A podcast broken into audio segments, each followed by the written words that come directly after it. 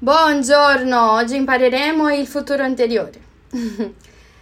então, como a gente já viu o futuro simples, que é uma ação normalmente que ocorreu ali no futuro, um desejo, uh, alguma coisa que a gente quer muito que aconteça, o futuro anterior também pode ser esse tempo. A única coisa, a única diferença para o futuro simples é que ele tem os auxiliares essere e avere para sua formação.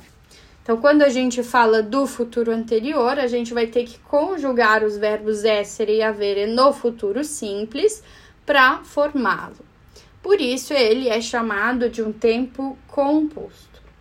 Nós sabemos que ele é um tempo verbal utilizado em dois casos. No primeiro caso, per esprimere azione compiute certamente nel futuro, ma in un momento anteriore è quello dell'azione espressa nella stessa frase dal futuro semplice. O que, que isso quer dizer? Que normalmente eu vou utilizar o futuro simples mais o futuro anterior na mesma frase. Então, uma depende da outra, normalmente uma ação vai acontecer para que a outra aconteça também. Já no segundo caso, nós vamos ter uma dúvida, uma incerteza ou até uma suposição para poder usar o futuro anterior. A conjugação do verbo avere no futuro anterior é aquela, então, jun, que junta o futuro uh, do auxiliar mais o particípio passado do verbo principal.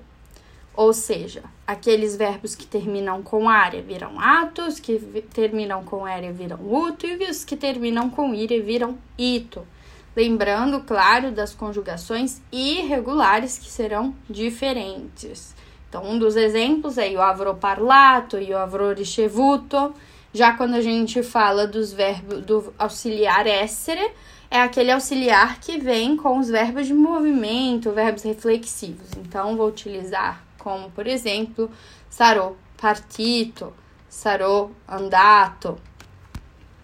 Alguns verbos irregulares que a gente tem no particípio passado são promettere, piangere, scegliere e soffrire.